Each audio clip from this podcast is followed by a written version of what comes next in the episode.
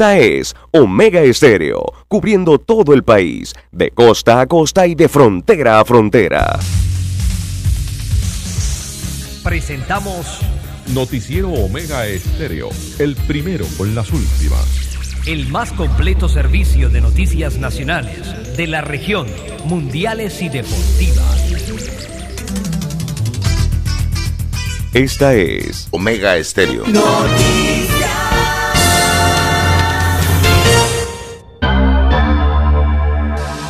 Presentamos a primera hora A primera hora, los titulares. los titulares de las noticias más importantes de hoy.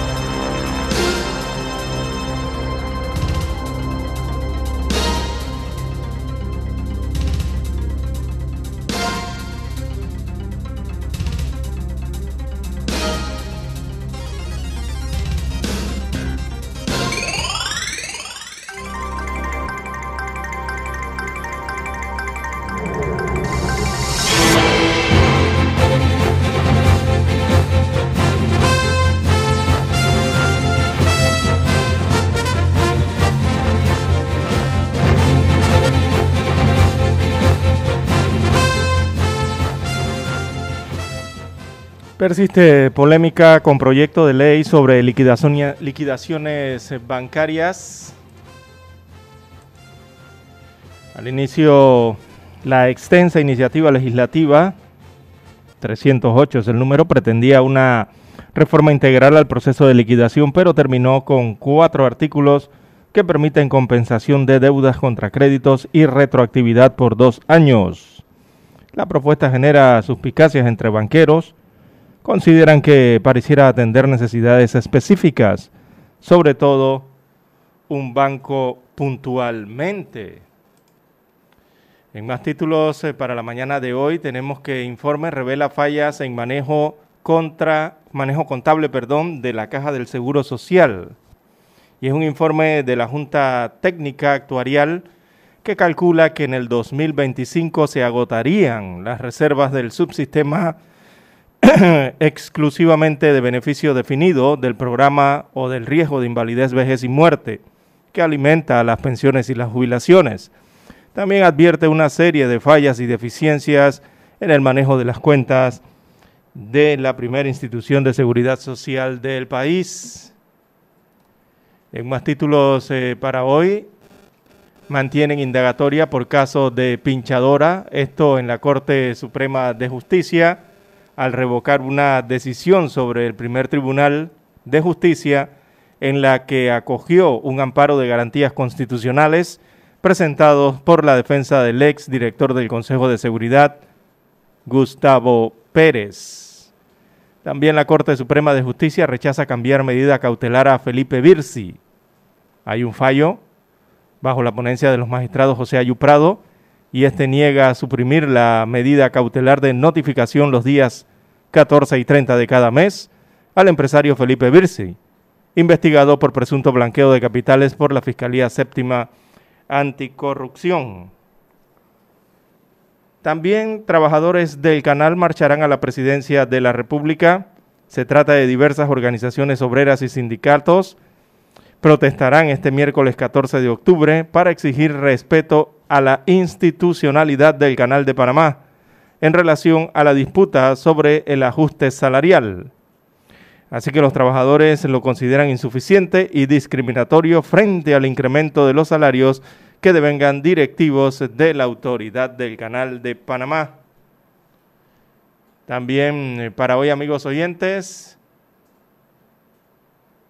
tenemos en otras informaciones que se dará reapertura turística y va a ser gradual. Así que las empresas eh, a partir de hoy, 12 de octubre, reinician actividades. Esto tras más de siete meses de cierre. El sector turístico se reactiva desde hoy.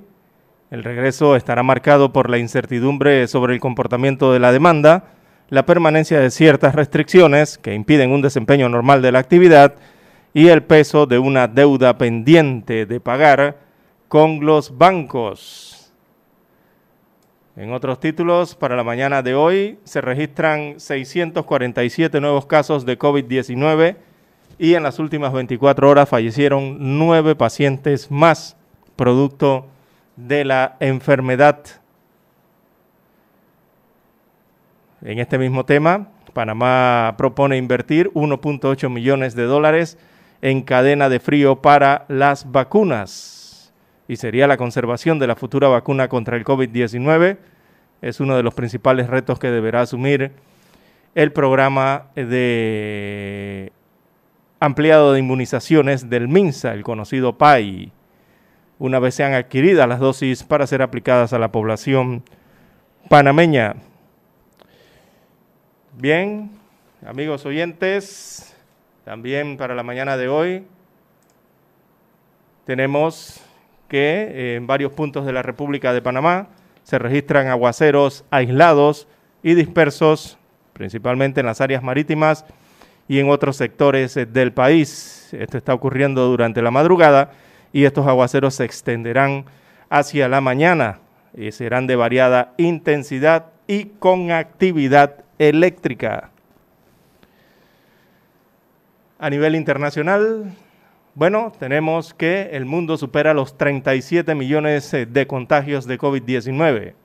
América Latina es la más afectada con 5 de los 10 países con más casos se registran en el continente americano. En este mismo tema, médico de Donald Trump asegura que ya no representa un riesgo de transmisión para otros, esto en los Estados Unidos eh, de América, refiriéndose a que cumple con los criterios para la interrupción segura del aislamiento requerido. Por su parte, Donald Trump dice que él se siente ser eh, inmune al coronavirus y asegura estar en buenas condiciones para enfrentar las elecciones presidenciales de ese país. También en Bolivia, bueno, ese país suramericano enfrenta decisiva semana electoral en medio de la polarizada campaña. Y en Perú, presidente Vizcarra niega absoluta y categóricamente haber recibido pagos ilegales cuando era gobernador.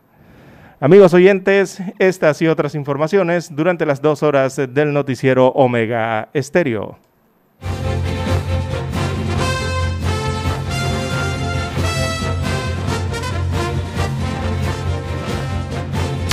El mundo nos escucha. www.omegastereo.com Omega Estéreo, cadena nacional. Comparta con su familia quedándose en casa. Si tiene que salir, quítese los zapatos al ingresar a casa y lávese las manos apenas llega. Recuerde limpiar constantemente superficies de mucho uso como mesas y áreas de baño. Este es un mensaje de Omega Estéreo.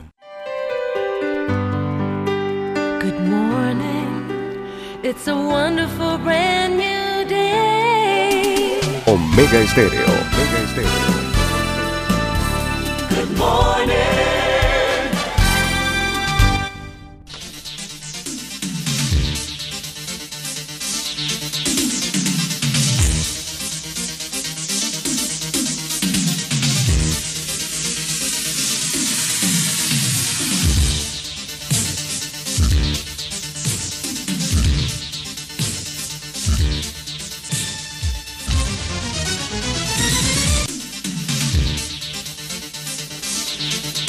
Bien, amigos y amigas, muy buenos días. Buenos días, señor Lara. Buen día, don Juan de Dios. Buenos días a todos ustedes, Hoy amigos es oyentes. el lunes Oyentes. 12 de octubre, Lara, una fecha interesante. Don Daniel Arauz Pinto está en el tablero de controles y en la mesa informativa le saludamos. César Lara. Y Juan de Dios Hernández Sanjur para presentarle las noticias, los comentarios y los análisis de lo que pasa en Panamá y parte del mundo. En dos horas de información, iniciando la jornada como todos los días con fe y devoción, agradeciendo a Dios Todopoderoso por la bella oportunidad que nos brinda hoy de poder compartir una nueva mañana, una mañana lluviosa acá en Ciudad Capital, mucha agua, recuerden manejar con mucho cuidado. El pavimento está mojado y la- las ruedas patinan o se deslizan. Pedimos para todos salud, divino tesoro, seguridad y protección. Sabiduría y mucha fe. Así que, pues, esperemos que sea un día bonito, una nueva semana, ¿verdad? Siempre positivo, nuevas actividades económicas abriéndose hoy. Y hay que seguir con las medidas de bioseguridad y no descuidarse. No descuidarse porque el número de contagios cada día aumenta más. Y la idea es no contagiarse, tratar de mantener el invicto. ¿Y cómo se logra? Bueno, con las medidas de bioseguridad y distanciamiento. Eso es muy importante. Mi línea directa de comunicación, anótela es el doble seis catorce catorce cuarenta y cinco. Allí me pueden escribir, es mi línea directa de WhatsApp para cualquier pregunta, interrogantes, consultas, aportes interesantes. Ahí estamos en el doble seis catorce catorce cuarenta y cinco. Don César Lara está en el Twitter y otras redes. Lara, ¿cuál es su cuenta? Bien, estamos en las redes sociales en arroba César R para la red social Twitter, también para el Instagram. Recuerde, arroba César R para sus informes, ¿verdad? De sintonía. También del reporte del tráfico temprano por la mañana, esos incidentes o accidentes, bueno, todo lo que usted se encuentre sobre la vía. Eh, usted lo puede reportar allí, a esa cuenta en la red social, para que sirva de información y actualización para el resto de los conductores. Eh, buenos días, don Daniel, a usted, don Juan de Dios, a todos los amigos oyentes aquí a nivel eh, de la República de Panamá. Bocas del Toro, ahí en la tierra de la Tortuga, del Oro Verde, muy buenos días. También en Chiriquí, Valle de la Luna, Veraguas, tierra de costas y playas hermosas, allá nos escuchan en los 107.3, ¿verdad? También en los 107.5 que cubre la región sur de Veraguas, los Santos, allá donde está la cuna de la tradición y el folclor, en Herrera, tierra fértil de verdad, progreso y desarrollo eh, por esas regiones. Coclé, allá la tierra de la sal y el azúcar, la energía eólica y el turismo de playas. Allá nos escuchan en los 107.5 y, bueno, en los 107.3 hacia la parte más oriental del país, bueno, hasta Darién, allá donde está el gran pulmón del país, el tapón de Darién, donde se come buena langosta, don Juan de Dios. También Colón, tierra de campeones, la comarca eh, Gunayala, con sus hermosas playas, la maravilla del Caribe, y Panamá Oeste, don Juan de Dios. Allí, eh, tierra de mucha fauna y mucha flora, exuberante Panamá Oeste, ¿verdad? Y aquí donde estamos, en Ciudad Capital, en la provincia de Panamá, que es el puente del mundo, y el corazón del universo, el hogar del canal interoceánico, en los 107.3 FM. Así que sean todos bienvenidos a esta nueva emisión informativa, don Juan de Dios. ¿Cómo amanece usted con esta lluvia intensa? Bueno, relativamente intensa, ¿no? Sí, sí, como no, ya es que campó. Un poco. Veo aquí el satélite. Está cayendo un poquito, pero ya el aguacero fuerte pasó. Y tengo aquí los resultados del COVID, Lara, del COVID-19 al 11 de octubre. Eh, bueno, veo, Lara, que el número de contagios aumenta. Casos nuevos, a ver. 647. Registra como nuevos contagios en las últimas, eh, en el último reporte. Sí, pero... Luego de mantenerse una leve tendencia al alza. No, eh, veo que el caso nuevo bajó. Bajó, pero con menos pruebas. El día sábado eran 825 nuevos casos, pero se hicieron 7029 pruebas. El reporte ayer da 647 casos nuevo, pero las pruebas bajaron a 4.560. Correcto. Menos pruebas, ¿eh? Eso me parece que porcentualmente da una diferencia de aumento, pero mínimo. exacto, levemente. Ocho fallecidos el sábado, nueve fallecidos reportaron ayer domingo. Para un total acumulado entonces de inicio de semana de 2.491 eh, de funciones acumuladas entonces para la pandemia. Casos activos 21.658. O sea que hay 21.658 personas que contienen el COVID. Portadoras, ¿sí? Que pues oficialmente están registrados Diagnosticados. y registrados en el sistema de salud y que pueden transmitir el virus. Eso los están cuidando. Pero esos son los que se han detectado a través de las pruebas PCR que aplican las autoridades de salud. Eh, no sabemos cuántos hay que no se han detectado hasta el momento. O de ellos si hay asintomáticos también, porque aquí en Panamá se tomó la opción de no dar el detalle de eh, los casos activos. Eh, ¿Cómo uno puede detectar un asintomático? Es la gran pregunta. bueno, ¿verdad? las autoridades de salud eh, nunca nos han detallado eso en sus informes. Pero es que el asintomático no ni siquiera va al médico ¿Mm? porque no tiene síntomas. Ahí está el problema. Ahí mismo es. Ahí está el problema del asintomático. Y la otra pregunta que surge es si el asintomático se puede morir y no se da cuenta porque Esa no tiene síntomas. Otra gran pregunta. Yo quisiera que el ministro de Salud le explicara bien en, en la próxima intervención o alguien, algún especialista en la materia. Porque aquí todavía estamos en pleno curso de COVID-19, Lara. No hemos terminado. Así es. Bien, hoy hay algunas actividades que se van a abrir, pero primero vamos a escuchar una pausa, dice Daniel. Vamos a la pausa y regresamos. Nosotros investigamos profundamente para informar mejor.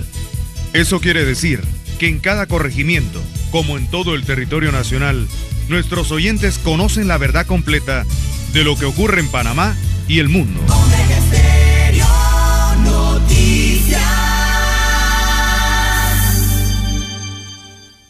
Para anunciarse en Omega Estéreo, marque el 269-2237. Con mucho gusto le brindaremos una atención profesional y personalizada. Su publicidad en Omega Estéreo. La escucharán de costa a costa y frontera a frontera. Contáctenos 269-2237. Gracias. En centrales telefónicas, la casa del teléfono es tu mejor opción. Te asesoramos y ofrecemos buena atención. Con años de experiencia trabajando para ti. La casa del teléfono, ubicados en Via Brasil y Vista Hermosa. La casa del teléfono, líder en telecomunicaciones. La casa del teléfono, distribuidores de Panasonic. Ven a visitarnos. La casa del teléfono. 229-0465. lsdtcorp.com. Distribuidor autorizado Panasonic.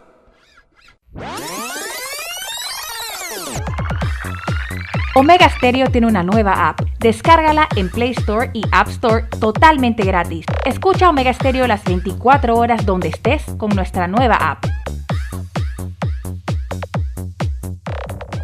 Esta es Omega Estéreo.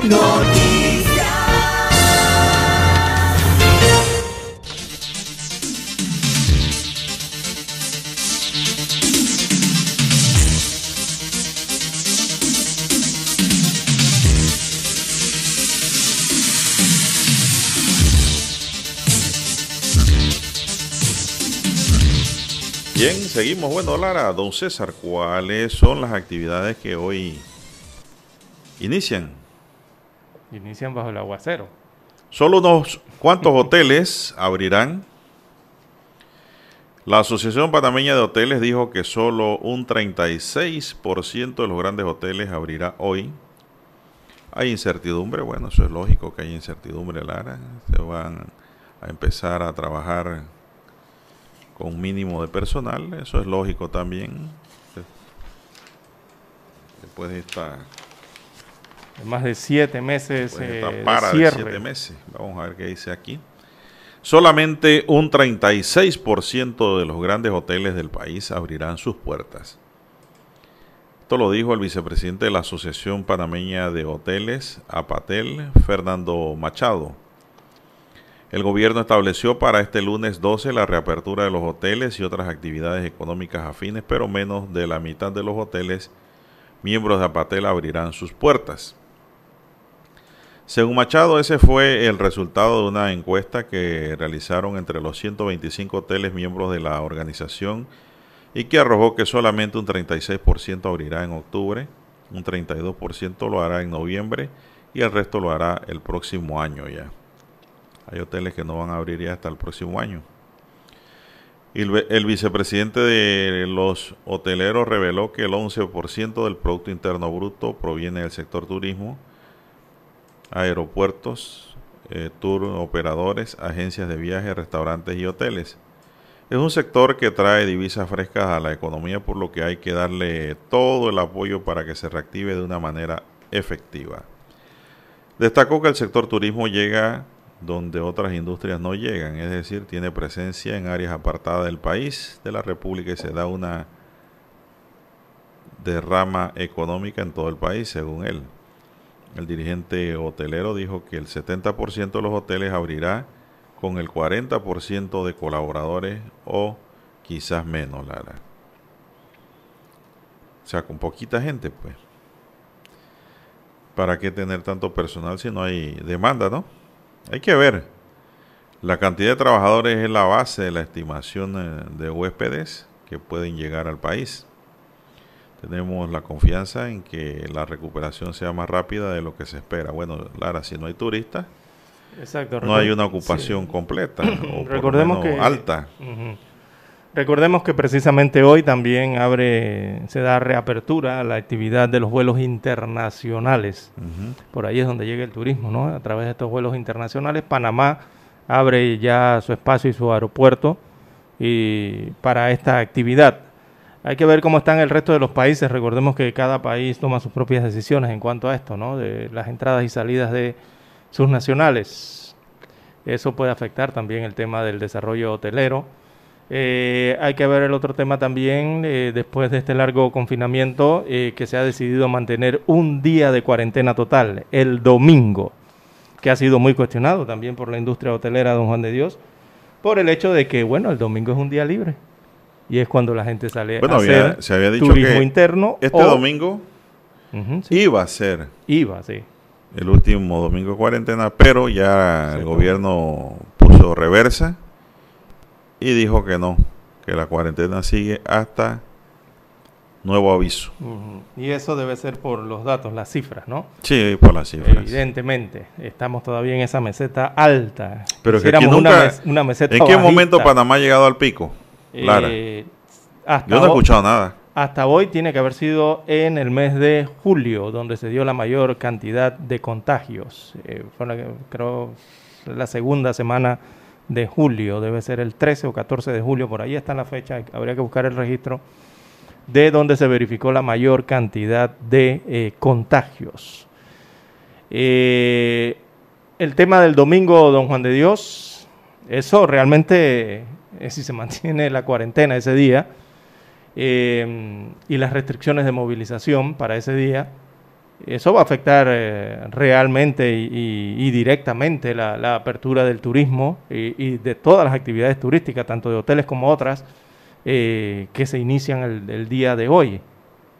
Así que no hay una apertura total, no hay una normalización total de la circulación de los ciudadanos, por lo menos aquí a forma de nivel eh, digamos, de turismo interno y qué pensar ¿no? De, los turistas internacionales que podrían llegar y se encontrarán con un país en donde los domingos no se puede circular. No hay playas, es lo que dice la PEDE. Es, que es lo otro también, ¿no? Que la PEDE ha dicho que están cerradas. es un incongruente que se haya dado luz verde a los hoteles para reapertura, pero no a las playas.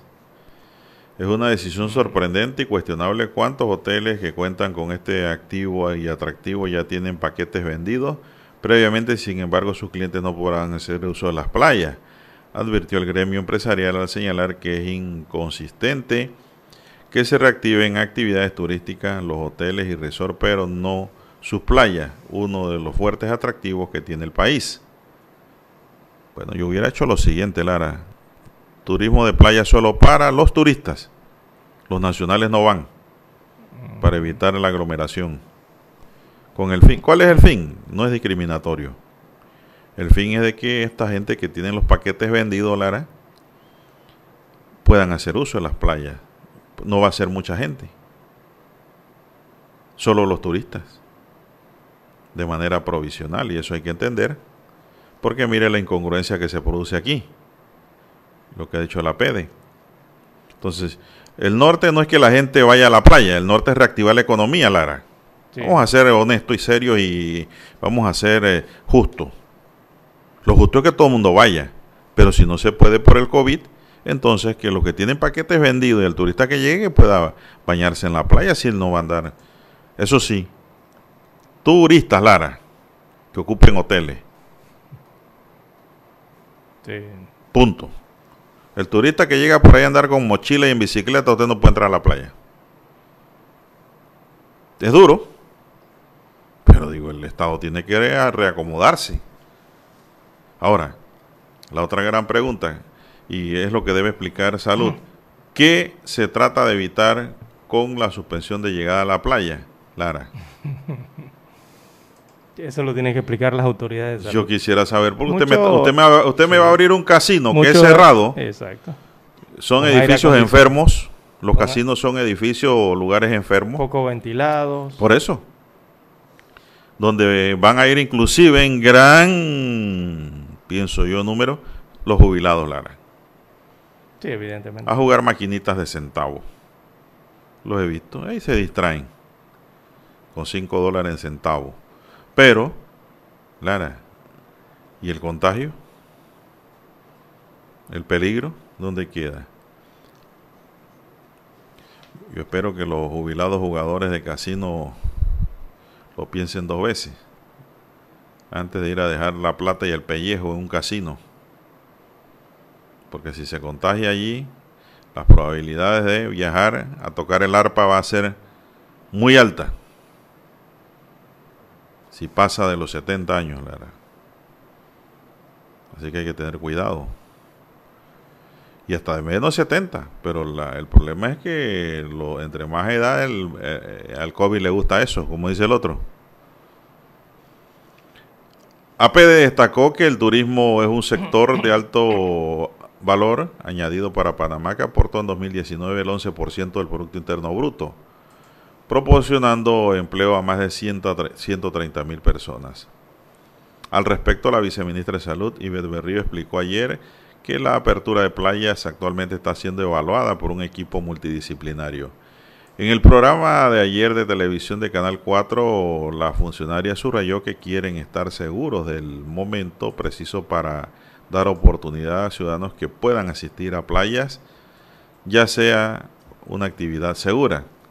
Estamos trabajando para tener los puntos bien definidos y poder darle noticia a los ciudadanos cuando ya tengamos la seguridad que esto le brindará una actividad de forma segura. Bueno, yo siento que nada es seguro, Lara.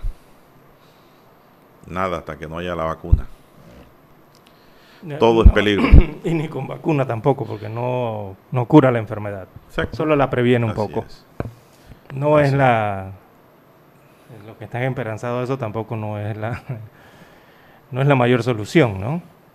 Solo evitaría eh, con vacunas eh, a población en riesgo evitarle, prevenirle, ¿no? La enfermedad, no curarla. Eso da espacio para evitar que se den estas cuarentenas y todas estas situaciones de cierres económicos, ¿no? Que es lo principal que eh, evidentemente va a contribuir que se descubra una vacuna. Ahora bien, hay vacunas que toman años para que sean efectivas y seguras. En ese proceso están muchos países en este momento. Eh, las playas, bueno, eh, hay miles de personas, don Juan de Dios, miles de ciudadanos eh, que critican esta misma situación del tema de las playas, sobre todo en las redes sociales, ¿no? muchas personas, esto ha generado mucha polémica y las, mm, los panameños expresan su opinión, que, y es, la opinión parece ser unísona, ¿no? de que no entienden por qué se mantienen las restricciones en las playas. Si señalan que las playas tienen eh, menor riesgo que cualquier otro establecimiento, que son las playas son lugares abiertos, hay sol, están ventiladas, eh, aire natural, ¿no? Eh, ambientalmente. y no entienden por qué todavía se mantienen entonces las restricciones para las playas. En las playas hay diversas consideraciones. Lastimosamente el Ministerio de Salud no ha salido a explicarle estas consideraciones, digo, a los panameños para argumentar por qué las mantienen cerradas todavía, ¿no? Bueno, la- una explicación lógica es la aglomeración, No Lara. lo han explicado, nos dicen que se mantienen cerradas, pero La aglomeración y, y el problema es que las burbujas familiares allí se pueden fusionar. Es lo que hemos explicado constantemente a lo largo de la pandemia, ¿no? Del menor riesgo, del riesgo promedio o medio y del mayor riesgo que se tiene en las playas, dentro No, o y la, fuera y- del agua. Y, a decir, y la pérdida de control y de la la, distancia, situación. eso de los seis pies, ¿no? Y la pérdida del control de la situación. Si todo el mundo fuera a la playa con su familia a comer nada más y a bañarse y, ya Se pues todo. se regresa, no hay problema. Pero No. el problema es el alcohol. No, y si, y si en un Ahí es donde en esos desinhibidores y, es el problema. o si en algún momento La gente llegan pierde a la confluir- chaveta. llegan a confluir mucha gente, don Juan de Dios, y no se pudiera guardar la distancia de Por 6 eso. metros del resto de las personas con las que se convive en la playa. No, y el alcohol, ahora la gente se le olvida. El También. problema apenas se toma su primer eh, Sí, highball, su primera cerveza. Hay gente que una cervecita, Lara, le cambia la vida automáticamente. Sí, uff, ¿qué no le pasa? Le da, le da de todo. Y ya se le olvida todo y vienen las aglomeraciones y vienen... ¿Qué va? Y viene el problema. Se olvidan las distancias eh, y la situación se le puede volver incontrolable a, a las autoridades. Exacto. Eh, entendemos por el tema de las playas, aunque no los ha explicado el Ministerio de Salud, yo entiendo que cuanto más interactúe un individuo con personas con las que no vive, que esté más cercana y sea más prolongada esa interacción, evidentemente hay un mayor riesgo de ser infectado por el COVID-19. Eh, para mí esas serían las tres principales razones, ¿no?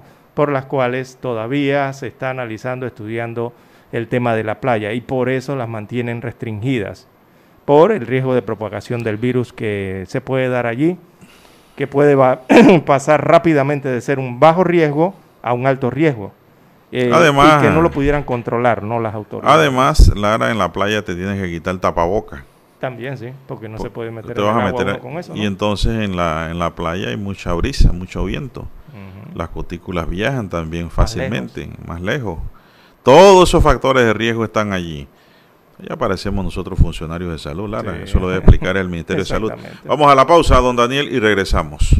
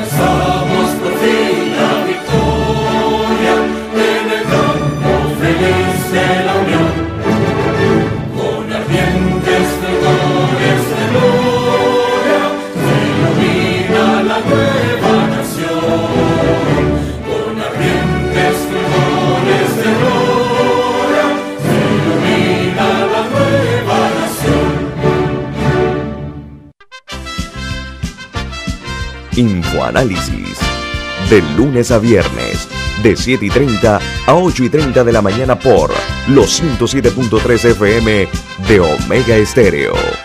Con Guillermo Antonio Adames, Rubén Darío Murgas y Milton Enríquez. Infoanálisis. El programa para gente inteligente como usted.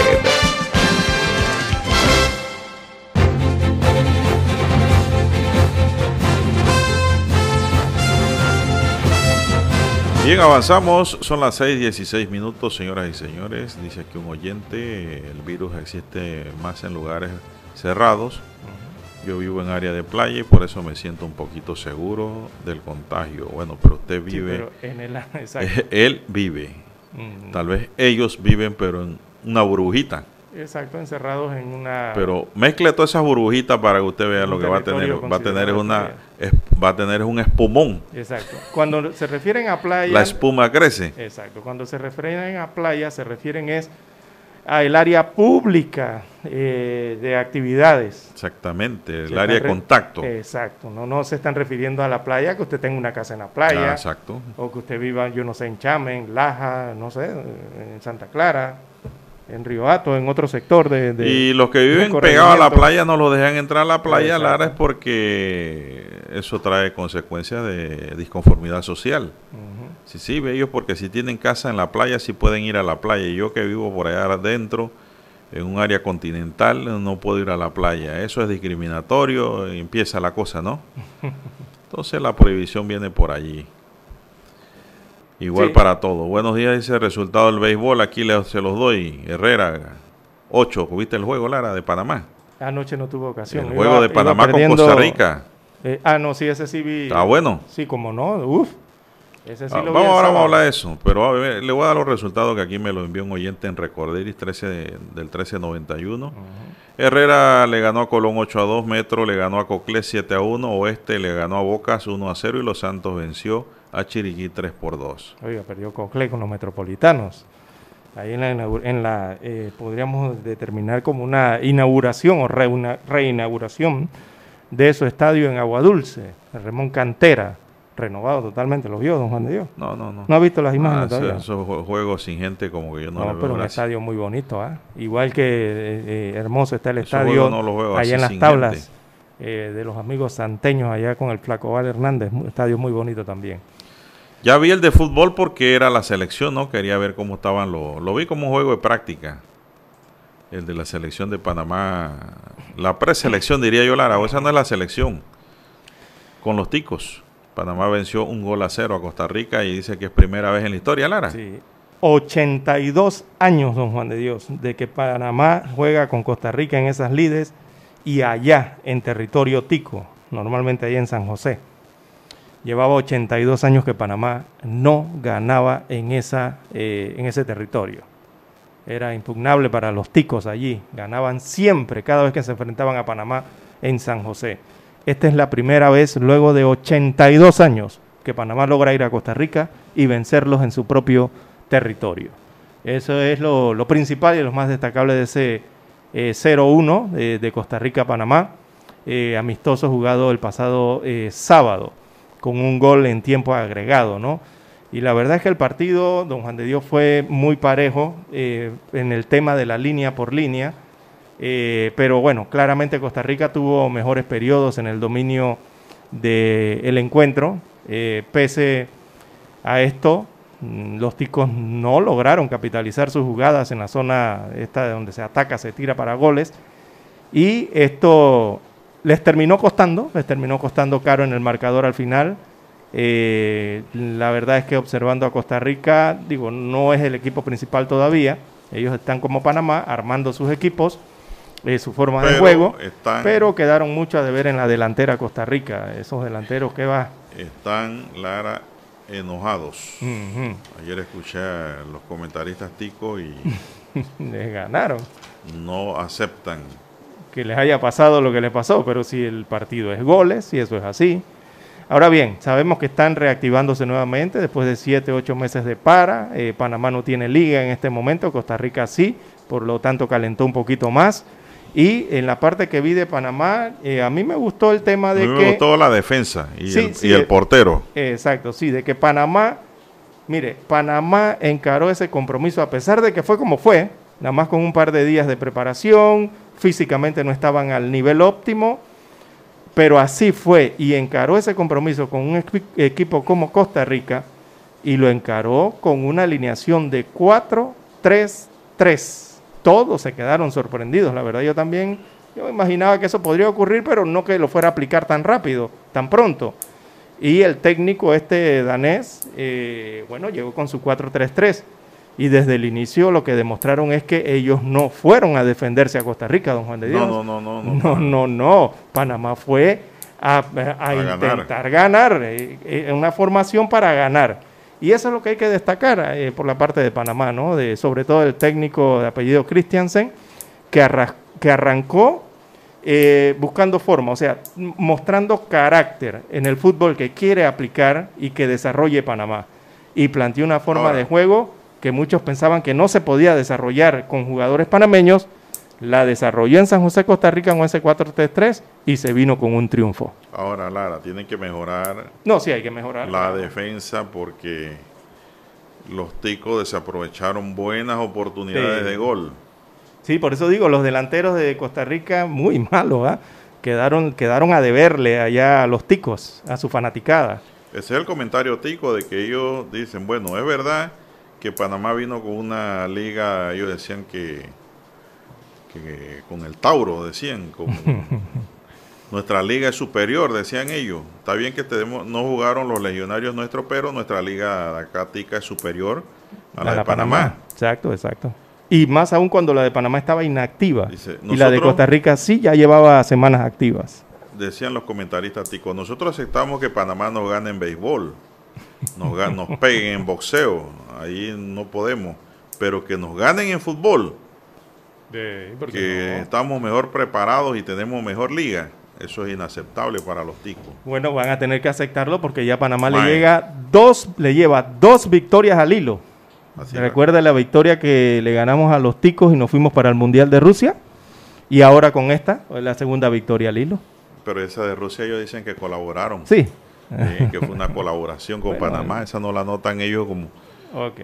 Yo veo el resultado y ahí dice que Panamá le ganó a Costa Rica hace tres años. Esta sí fue de verdad. esta- A pesar esta- que era un juego de... Ahora tiene un juego de vuelta, ¿no? Sí, sí, mañana. Mañana, eh, martes, nuevamente juegan allá en... No, no, no, no, no van a jugar acá. No es allá. en ¿Es allá? ¿Los dos juegos allá? Los dos juegos son allá. Ah, bueno, está bien. Lo cierto es que yo sí sé que Panamá cuando juega fuera del territorio nacional lo hace mejor que en nuestro propio patio. Ujú, muy bien. Eso se ha visto siempre, que afuera lo hacen mejor que aquí. Sí, eh, eh, yo, yo me quedo con lo- lo- lo- la, la forma que le quiere dar eh, Christiansen al equipo. Le, le- le quiere imponer el carácter, o sea, que impongan carácter. Bueno, y que impongan esa forma de juego nueva que antes no se aplicaba en Panamá. Cristian antes salió satisfecho del resultado en donde venció a Costa Rica 1 a 0, dice gracias a un gol de Abdiel Ayarza. En los minutos finales ya del partido amistoso, sin embargo, esa victoria ya dice que él no lo ciega. Contento por la victoria, aunque es muy engañosa en sentido de que nos enfrentamos a un equipo muchísimo más rodado que nosotros.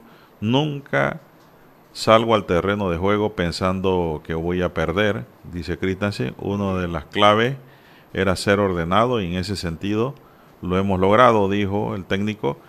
Fue la primera victoria de Panamá en territorio tico y en pospandemia. Es que Yo diría que en medio de la pandemia.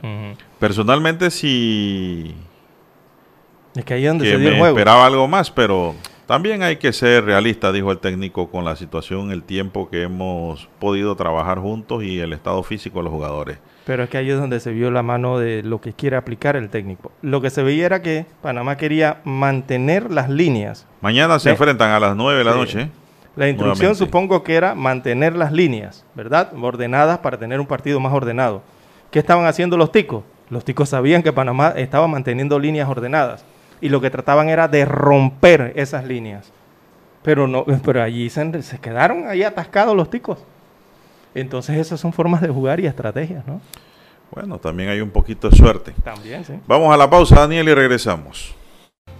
Bueno, sí, una noticia se registró durante el fin de semana al respecto, eh, don Juan de Dios, y son, se trata de cinco desaparecidos en la costa caribeña, allá en la provincia de Colón, jóvenes eh, que zarparon del Club Náutico Caribe en, de Colón, ellos iban a pescar y desde ese momento hasta esta hora se desconoce el paradero eh, de los mismos, de, estas cinco, de estos cinco ciudadanos o estas cinco personas, eh, que se, trataban, se tratan de, según el reporte, cuatro hombres y una mujer.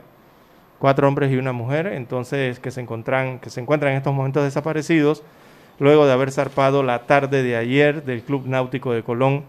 La embarcación, según el registro, es Los Albertos, es el registro de la embarcación. Con V. Eh, Así sí, se Al- llama. Albertos. Se trata entonces de Amir de Ovaldía, de 37 años de edad, Kenia de Echeto, de 32 años de edad, José Luis Oite, de 44 años, Nelson Betancourt, también de 44 años, y Wilfredo Bonavides, de 38 años de edad. Son las cinco personas, repetimos, son cuatro hombres y una mujer que están desaparecidos desde el día de ayer. Según se conoció, los tripulantes eh, se fueron de pesca con dirección hacia eh, Volcancito, esto es en Piña, a 300 millas náuticas en la tarde de ayer. Sin embargo, a la hora eh, del reporte no se conoce el paradero de ellos, por lo que hay preocupación al respecto en la desaparición de estas personas. Bueno, es una embarcación de 40 pies de eslora, Lara. O sea, de 40 pies de largo. Grandecita. Sí, 40 pies, grandecita. eh, no, no es pequeña, no es una chalupita. Bueno, ojalá nada más se hayan quedado sin combustible, Lara, o se le haya parado el motor y pues Sí. los encuentren rápido. Hoy se reanuda la búsqueda de esa motonave. Sí, en, en esa búsqueda están el servicio aeronaval, ¿no? Dispuso algunas lanchas, entonces para la búsqueda y suponemos que la vía aérea también, ¿verdad? Hay que ver cómo está el clima hacia esa región, con estos aguaceros intensos. Eh, recordemos que para esas regiones donde más llueve. eh, y se activaron entonces estas lanchas tras la desaparición de estos jóvenes, eh, que según dijo la aeronaval, ellos hicieron contacto ayer y todo se mantenía en orden, ¿verdad? En los reportes periódicos que hacen las embarcaciones. Eh, pero los familiares de los jóvenes desaparecidos se encuentran entonces a la espera de respuestas y que se conozcan de mayores eh, noticias del paradero. Eh, se está pidiendo ayuda también a otras embarcaciones en alta mar para que, eh, si en tal caso observan algo, den informes sobre este caso, de que si los logran visualizar, ¿no? A la embarcación. Así que sigue esta búsqueda. El reporte fue presentado ayer y se han despachado entonces embarcaciones del Senan para eh, realizar esta búsqueda. Hoy va a continuar esa búsqueda de la embarcación. Bueno, cuatro aeronaves del Senan, dos de aer- aeronáutica, perdón, dos de aeronáutica y dos del Senan. Cuatro aeronaves están trabajando en el tema. Imagino que bien temprano van a salir nuevamente a buscar esta embarcación. Así es, eh, son aviones entonces de aeronáutica civil y eh, otros de el servicio aeronaval. ¿Aviones o helicópteros? Eh, sí, pu- pueden ser aeronaves, aviones o helicópteros, ¿no? En la búsqueda de rastreo Que sé por aire. el mar y las costas. Es la gestión que, y la coordinación que normalmente se hace, ¿no?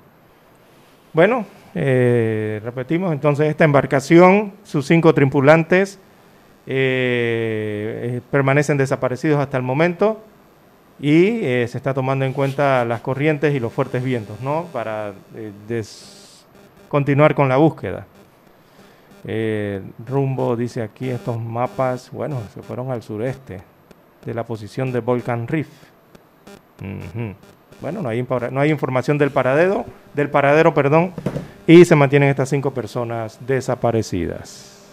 6.24 minutos, señoras y señores, 6.24 minutos en su noticiero Omega Estéreo, el primero con las últimas Lara. ¿Qué actividades abren hoy?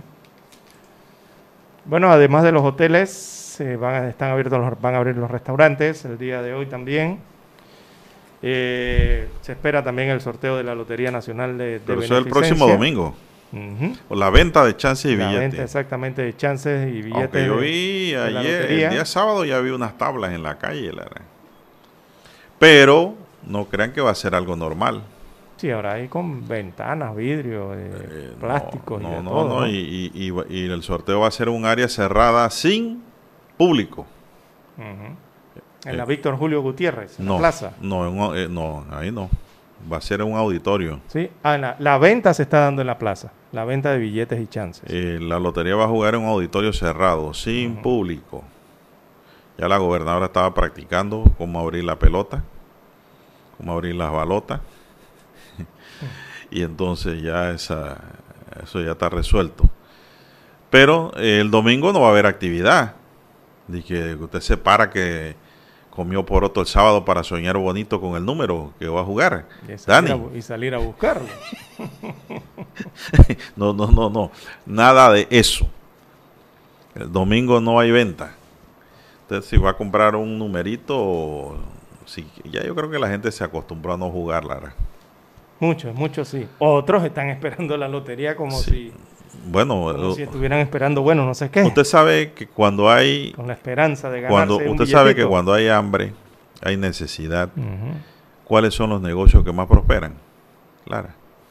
Eh, Azar. Los, juegos, los juegos de azar y la venta de licores.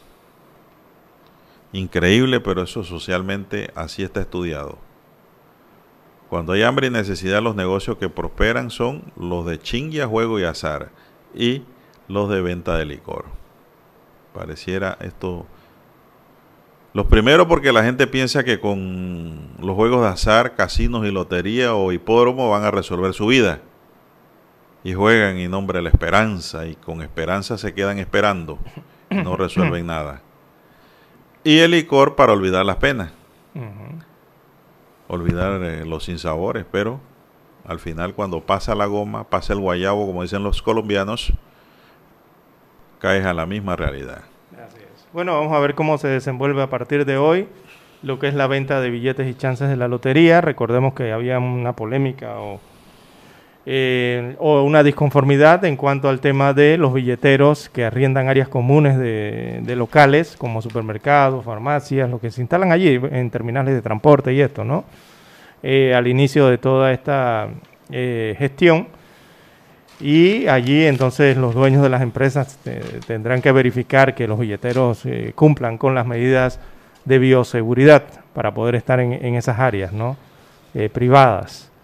Eh, por el resto, allá en la Víctor Julio de Gutiérrez, en la plaza, tienen la, están utilizando prácticamente toda para la venta de billetes y chances eh, a partir del día de hoy. Y también algunas agencias ¿no? a nivel de, regionales, por ejemplo La Chorrera y Arraiján, que solamente van a estar atendiendo a los billeteros. El detalle en esto también, después que pase el sorteo, don Juan de Dios y haya ganadores, es eh, cómo se van a adoptar las medidas allí a la hora de cambiar eso. Al igual que los bancos. Igualito, ¿verdad? Usted se queda afuera fila haciendo y su fila, distancia. distancia, y entra cierta cantidad a la agencia Es igual que y así. mismo. Fila y distancia, más nada. Y, y paciencia. Y paciencia. Hay que tener mucha paciencia en esta época. Bueno, así está la situación con esta actividad que también reabre el día de hoy. Vamos a la pausa.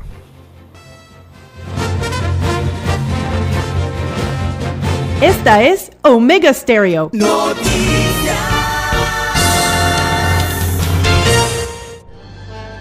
Omega Estéreo presenta el reportaje internacional vía satélite desde Washington. En Honduras persiste la falta de consenso entre los partidos políticos para lograr reformas a la ley electoral que incluye una segunda vuelta y la reelección presidencial. Desde Tegucigalpa informa Óscar Ortiz. Los diputados en el Congreso Nacional en Honduras continúan en extensas sesiones legislativas en busca de acuerdos que permitan un cambio en los procesos electorales mediante reformas a la ley electoral, donde la discusión por una reelección presidencial y una segunda vuelta está tomando más tiempo del esperado. Antonio Rivera, vicepresidente del Congreso Nacional y diputado del Partido Nacional, suspendió la sesión. No podemos estar así. Vamos a suspender la sesión del día de hoy y se va a convocar para mañana a las 9 de la mañana y la comisión de dictamen que pueda reunirse el día de hoy. Oscar Ortiz, Voz de América, Honduras. En Bolivia, el candidato izquierdista Luis Arce supera apenas por seis puntos porcentuales a su rival centrista Carlos Mesa en la carrera de las elecciones presidenciales en ese país, a casi una semana de los comicios, según una encuesta. Omega Estéreo presentó el reportaje internacional vía satélite desde Washington. Nosotros investigamos profundamente para informar mejor. Eso quiere decir que en cada corregimiento, como en todo el territorio nacional, nuestros oyentes conocen la verdad completa de lo que ocurre en Panamá y el mundo.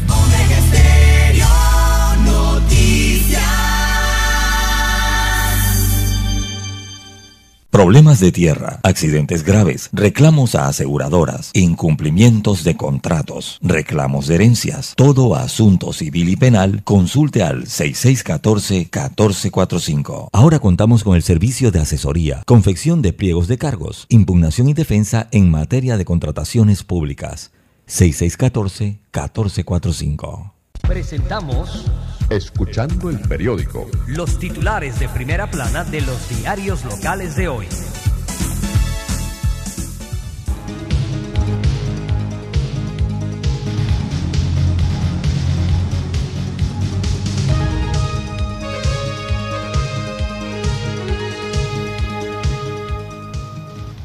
Bien, amigos oyentes, el diario La Estrella de Panamá titula para hoy, persiste polémica con proyecto de ley sobre liquidaciones bancarias. Destaca la información de primera plana de la decana de la prensa nacional que al inicio la extensa iniciativa legislativa, que es la número 308, pretendía una reforma integral al proceso de liquidación, pero terminó con cuatro artículos que permiten compensación de deudas contra créditos y retroactividad por dos años. Así que la propuesta genera suspicacia entre banqueros. Consideran que pareciera atender necesidades específicas sobre un banco puntualmente. Eh, hay declaraciones aquí de un diputado de la Asamblea Nacional. Él es Raúl Pineda, diputado del Circuito 86. Destaca, entre comillas, la ley está hecha para todos los bancos, no es para favorecer a alguien en particular. No porque te favorece la ley está hecha para ti. Es falso que tenga nombre y apellido, según dijo Raúl Pineda, diputado de la Asamblea Nacional. También en otros títulos de la Estrella de Panamá para hoy tenemos trabajadores del canal marcharán a la presidencia.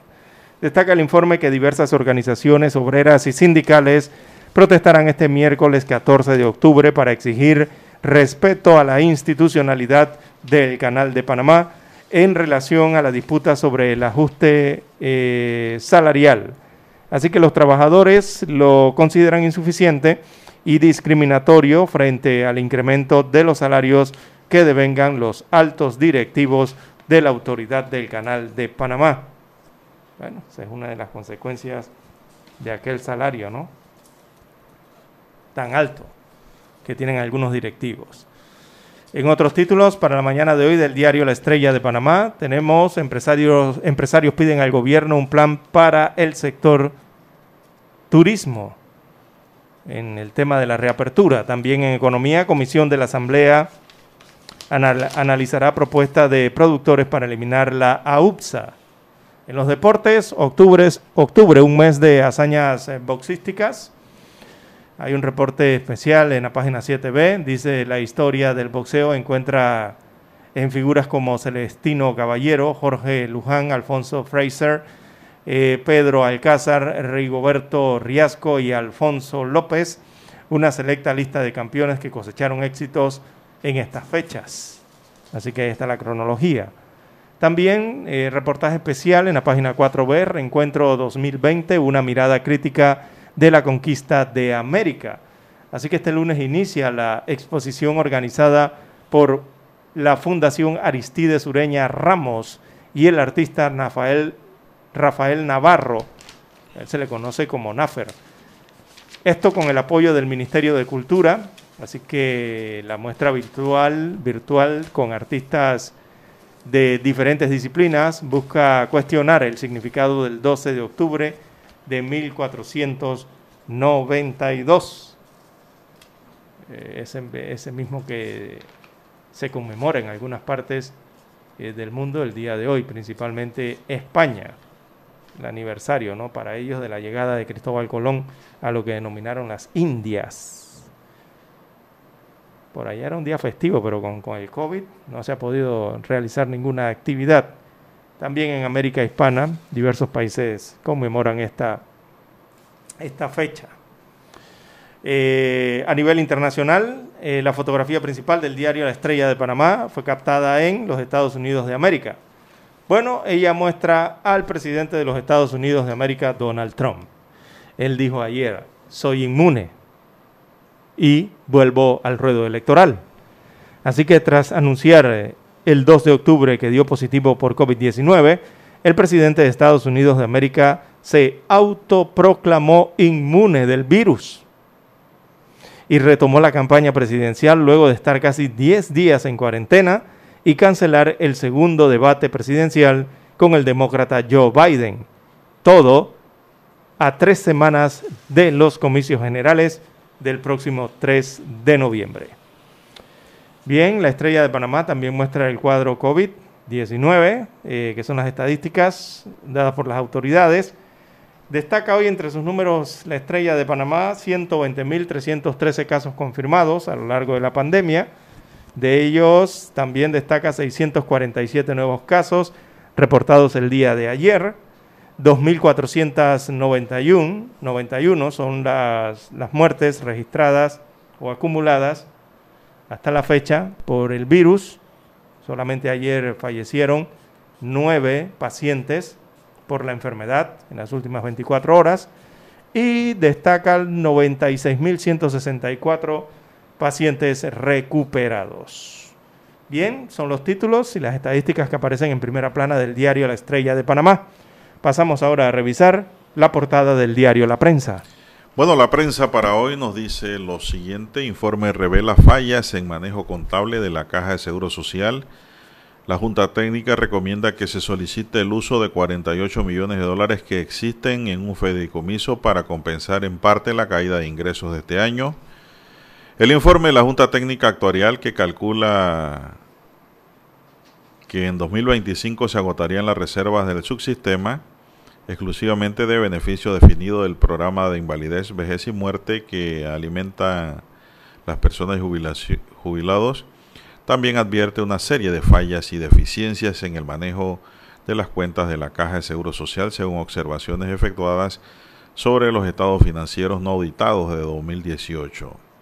El informe dice que entre 2006 y 2018 se estabilizaron erróneamente en el subsistema exclusivamente de beneficio definido las cuotas del décimo tercer mes que le correspondían al subsistema mixto. ¿Cómo estas cosas pueden ocurrir, Lara? Son increíbles, ¿eh? Fallo a favor de la prensa en acción de Marta Martinelli. El Tribunal Superior de Familia confirmó una sentencia de un juzgado que negó la demanda de protección interpuesta por la ex primera dama Marta Linares de Martinelli para que se le prohibiera a la prensa publicar investigaciones e imágenes de su familia, en particular de sus hijos Ricardo Alberto y Luis Enrique, hoy detenidos en Guatemala. Una reapertura con incertidumbre en turismo hoteles y la mayoría de actividades del sector retoman la función tras el cierre de marzo. La apertura será gradual y limitada por la permanencia de algunas restricciones de movilidad. Sido catastrófico esto, Lara. Usted y yo pensábamos que eso iba a durar unos dos meses, ¿verdad? Sí, tres cuando sumo. Máximo tres y con mal tiempo. Ya vamos por... Siete meses. Siete meses. Vamos para ocho ya. ya todo, que va. Estoy irresistible. 21.8 millones de dólares para compra y conservación de futura vacuna. El Ministerio de Salud tiene previsto invertir 21.8 millones de dólares para la compra de las primeras dosis de la futura vacuna contra la enfermedad COVID-19 y las mejores y las mejoras que requiera la cadena de frío para su conservación. Ixel de Hewitt, coordinadora del programa ampliado de inmunización del Ministerio de Salud, detalló que 1.8 millones serán destinados para la adquisición de cuartos fríos, congeladores, neveras, portavacunas, cajas frías, entre otros equipos.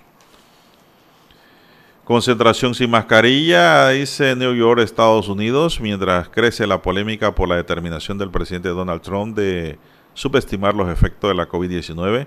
Ayer inclusive se declaró inmune. Cientos de sus seguidores hicieron campaña a su favor en varios estados de la Unión, incluyendo en Nueva York, donde, al igual que su candidato, los simpatizantes republicanos decidieron no usar la mascarilla. Y eso que llevan más de 200 mil muertos. 200 mil muertos, Lara. 220 mil están por ahí. Llevan por allá. Bueno, pero es que hay millón, millones y millones de personas. También tenemos que Ministerio Público anexa al caso de Brecht un expediente seguido a Varela. La denuncia contra el expresidente Juan Carlos Varela, impulsada por Signi Citón y Miguel Antonio Bernal por presunto blanqueo de capitales, fue anexada al proceso madre de Odebrecht. Esa fue la razón de la última comparecencia del expresidente ante el Ministerio Público que tiene hasta el 14 de octubre para concluir las pesquisas, o sea, pasado mañana, hoy es 12. Aplican vacuna alemana contra la COVID-19 a 12 voluntarios aquí en Panamá. Ex peloteros panameños hablan sobre serie de la MLB en los deportes. Misión oficial iría a Trinidad por marinos detenidos, dice la página económica. Y la estadística del COVID-19, datos generales, 120.313 casos totales. Pruebas en el día realizadas 4.560 con 647 casos nuevos. Positividad en las pruebas 14.2%. Fallecidos 2.491 con 9 en el día de ayer. Hospitalizados en sala 655. 124 hospitalizados en cuidados intensivos aislamiento domiciliario tiene 20.879 casos. El porcentaje de letalidad está en el 2.1. Amigos y amigas, estos son los principales titulares de los principales diarios que circulan a nivel nacional. Vamos a una pequeña pausa y retornamos. Hemos presentado Escuchando el periódico. Los titulares de primera plana de los diarios locales de hoy. Esta es Omega Estéreo.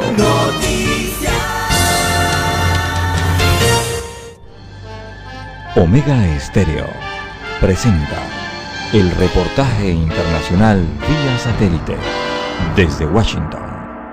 El gobierno de España decretó el estado de alarma en la región de Madrid por 15 días para poder restringir el movimiento de los ciudadanos frente al incremento de contagios de COVID-19. Los habitantes de la capital española reaccionaron, unos a favor y otros en contra de la medida.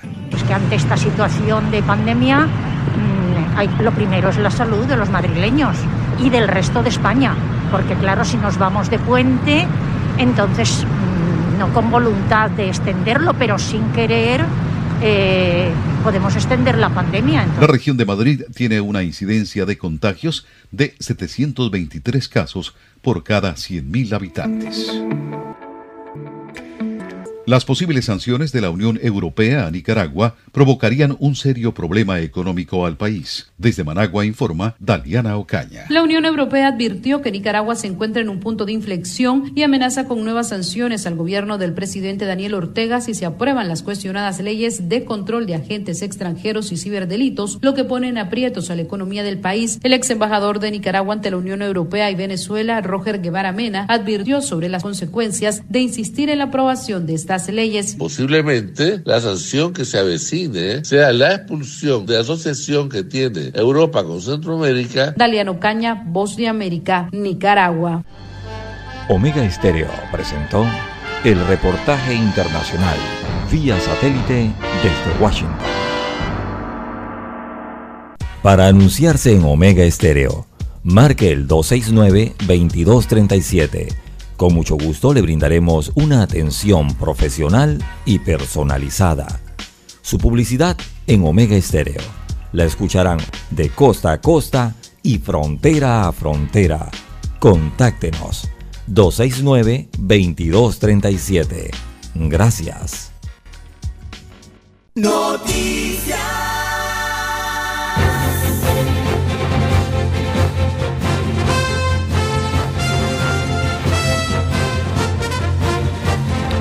Bien, son las 6:45 minutos. Aquí escribe un oyente. Vamos a ver rápidamente el WhatsApp. Doble 6 14 14 45 es mi línea directa de WhatsApp. Doble 6 14 14 45. Don César Lara está en el Twitter. ¿Cuál es ese Twitter, Lara? Arroba César Lara R. Mi cuenta en la red social Twitter, también en Instagram. Arroba César Lara R. 2730 escribe, dice buen día a la mesa. Escucha a un médico decir que en las playas el COVID tiene mayor contagio porque con la brisa no sirve la separación de los dos metros. Bueno, fue lo que yo dije, ¿no? Exactamente. Sin haber escuchado este comentario ni al doctor. Por cuestiones lógicas. Exacto. Así ¿Está en lo es. correcto? Acá, ¿de qué estamos hablando? Bueno, ya esto es béisbol, ya eso pasó, ya lo dijimos. Son las 6:46 minutos. El detalle de las playas es mantenerse en entornos saludables, un entorno que sea más saludable, ¿no? Eh, y que haya conductas que eviten la propagación de- No, porque eh, del virus. ahí no vale la distancia si estás sin mascarilla. Exacto, sí. Por eso hablo de las conductas. Hay que promover conductas que eviten esa propagación. Y una de ellas es el tema de las mascarillas y, y el tema que tiene que ver con la limpieza y desinfección también de todos los equipos que usted se encuentra en la playa. Porque no simplemente es que usted va a bañarse. Ahí hay cantidad de equipos, don Juan de Dios. Sistemas, no sé, remos, kayaks, eh, chalecos, de, innumerable cantidad de cosas que usted le ofrecen en la playa. La gente alquila o disfruta de ellas, ¿no? Pero todo eso requiere tener un protocolo bien estricto en el tema de que deben estar limpios y desinfectados. Así que todo eso es parte de un todo, ¿no? Eh, son aspectos que tienen que llevarse a un todo. Eh, los objetos que se comparten es otro problema en las playas. Eh, muchos miembros eh, del personal, recordemos que atienden a los visitantes. Y Bueno. así, tantas cosas, ¿no? Bueno, Lara, ¿y ¿qué hoy celebran o qué conmemoran? Porque para algunos celebración y otros y conmemoración. para otros no, a otros no les gusta tanto esta fecha. Eh, hablan del Día de la Raza, pero ese concepto como que han lo han cambiado y ahora Hispanidad. es el Día de la Hispanidad. Los mexicanos lo- en las áreas indígenas le llaman el Día de la Invasión. Ajá, por eso digo. otros tantos Española. no, ¿no? Eh, sí, eh, muchos lo, catalo- lo catalogan como un aniversario de la llegada. Se conmemora de el descubrimiento. Exacto, el de América. descubrimiento de América por el Oh. navegante Cristóbal Colón Cristóbal Colón. en que- 1492. Exacto, que en su momento le llamaban las Indias, pero después eh, se instauró el tema de Otros América. dicen que aquí no hubo ningún descubrimiento porque ya América existía. Exacto. Por eso algunos lo Estamos hablando de celebran, lo conmemoran, lo recuerdan, otros no. Y está Así. eso, ¿no? Este día, dice, se celebra en la mayor parte de la Hispanoamérica, España y los Estados Unidos, entre otros países. Algunos le llaman Día de la Raza o Fiesta de la Raza. Es depende de donde. Pero ya eso, esa frase ha sido superada, Lara. Se llamaba, a- a- a- hace muchos años se llamó así, en la comunidad, ¿no? Hispana sobre todo, de América. Eh, pero eso ha ido tomando como otros nombres, después tomó el Día de la Hispanidad, eh, hasta le pusieron Otro le Día de la Comunidad Iberoamericana. Día de la Resistencia Indígena también. También le pusieron así. Y bueno, ha tenido de todos nombres, ¿no? Acuérdense que ellos vinieron con espejitos y con perfumitos y cositas para engañar, ¿no? Y llevarse la plata, el oro y, y- y- y todos los metales preciosos que habían tenía nuestra América. Con amigos así, Lara, mejor es tener enemigos. Son las 6:49 minutos, señoras y señores, 6:49 minutos en. E, esa es una. e, Ese es Su noticiero Mega no le podemos llamar festividad tampoco. Eh, esa es un, no sé, una actividad, un día que para este año, bueno, el COVID-19 eh, lo ha mantenido, eh, se ha visto reducido por el COVID-19, ¿no? Digámoslo así. Esa política de conmemorar el 12 de octubre. Así es, un 12 de octubre, una expedición capitaneada por Cristóbal Colón llegaba a la isla Guananí, en el archipiélago de las Islas Bahamas, sin ser conocedores los propios implicados de la trascendencia histórica de ese hecho, ya que creyeron que había llegado a Zipango, Japón. Ese fue el primer contacto entre Europa y América. Este hecho histórico que culminó con el llamado encuentro de dos mundos transformó las vidas de los americanos y los europeos, ya que desde ese momento se gestó la colonización europea en América. Lara. Fue el escritor y diplomático Vasco Ramiro de Maezú, quien en un artículo en la revista Acción Española titulada La Hispanidad tuvo la idea de hacer coincidir la fiesta nacional de España con esta fecha. En el escrito Maezú afirmaba que el 12 de octubre, mal titulado el Día de la Raza, deberá ser en lo sucesivo el Día de la Hispanidad. De ahí sale. El 12 de octubre del año de 1935 se celebró por primera vez en Madrid el Día de la Hispanidad, pero la fiesta no fue regulada de forma legal hasta 1958 cuando el país se encontraba bajo la dictadura militar de Francisco Franco. Actualmente la fiesta viene contemplada, dice, por la ley 18-1987 que omite el término Día de la Hispanidad y solo se refiere a esta fecha como fiesta nacional. Eso Sí, en España. en España es así, en España es una fiesta nacional. La celebración en- incluye tradicionalmente un desfile militar al que acude el rey, la familia real, el presidente del gobierno y todos los poderes del Estado, incluidos los de los de las autonomías españolas. Así, así es. Bueno,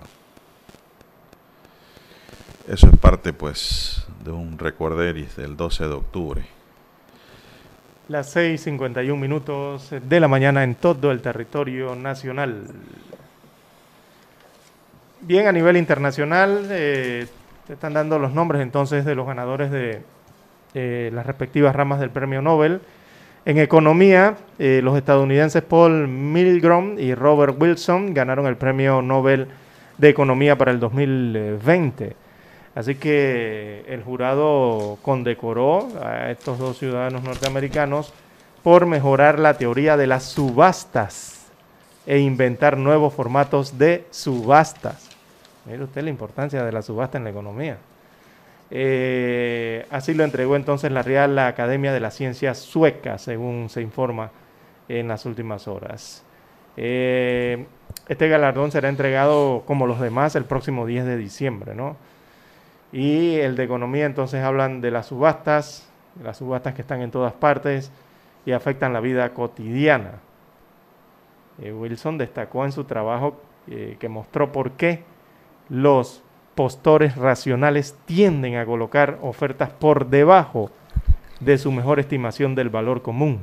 Y dice que están porque están preocupados por la maldición del ganador, es decir, por pagar demasiado y perder.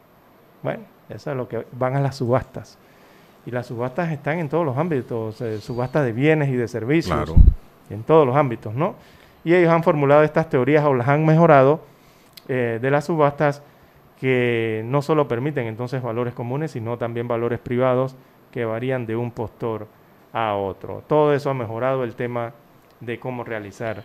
Pero se subastas. supone que en subasta se hace mejor compra Lara que en el valor ordinario comercial. Sin embargo, Lara, la subasta también brinda los beneficios al propietario del bien porque en una subasta un bien que sea buscado, codiciado por muchos, pueden pagar hasta mucho más de un valor, del valor real que pudiese establecer un perito en la materia. Así es. Ese, eso es lo interesante de la subasta. ¿No? Y se da en todo, en objetos domésticos, se da en antigüedades, El panameño Eh, compra en Estados Unidos muchos carros por subasta, Lara. los Te pon- minerales también se ponen subastan. un precio Aquí hasta la energía eléctrica se subasta.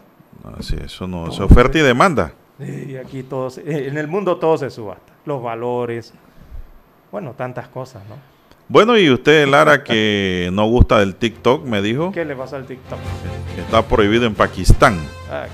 Por el ente regulador del país asiático. Hombre, el Islam prohíbe eso inmediatamente, nada de eso entra por allá. Es que en el TikTok hay mucha demencia también, Eh, claro. Hay locura eh, y, bo- y bobadas. Mm. Y en videos. Sí, eso es un desorden.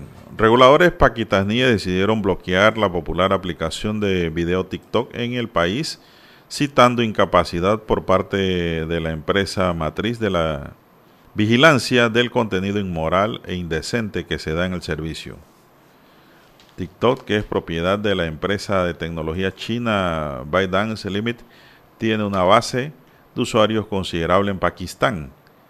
La aplicación ha sido instalada casi 43 millones de veces en el país, incluida 14.7 millones de instalaciones solo este año, según datos de la firma de investigación Sensor Tower. Esto convierte a Pakistán en el dodécimo mercado más grande de TikTok, pero aquí se acabó el relajo. El gobierno dijo ya no más. En comparación con Estados Unidos ha tenido más de 200 millones de descargas según la Sensor Tower. Una portavoz de TikTok dijo que la compañía está en comunicación constante con las autoridades pakistaníes y elimina contenido que viola las políticas de todos los mercados donde opera. El informe de transparencia de la empresa muestra que eliminó casi se- 6.5 millones de videos en Pakistán entre enero y junio, la tercera mayor cantidad de cualquier país después de India y Estados Unidos. Pero dicen los pakistaníes que ellos no quieren eso ya. El contenido es muy bárbaro para las costumbres, cultura y religión pakistaní. Imagínense esa cantidad de bailes que colocan allí y se forman tendencias, esas formas. ¿no? Y, la- y- y el TikTok ha convertido a la gente en exhibicionista, Lara. Sí. Sobre todo a las mujeres. Yo no sé dónde están los grupos feministas que no dicen nada. No dicen nada. Toda mujer que tenga una estructura, ya sea natural o reconstruida, Lara, quiere estar en TikTok para que la vean. Ya sea en chorcito, en bikini, en ropa pegada, ajustada, en licra, de una u otra forma, para que la vean, pues. Exhibicionismo. Y sobre todo bailando, Lara. Sí, se convirtió en un fenómeno, ¿no? La oferta de estos videos. Esas son las cosas que las ocurren y sociales. a mí no me molesta en lo absoluto. Yo no soy pakistaní. No, no, en lo absoluto. Yo miro y eso sí no tengo eso en mi celular. Me llegan por rebote, ¿no? Gente que comparte esos videos. Llegan allí, pues.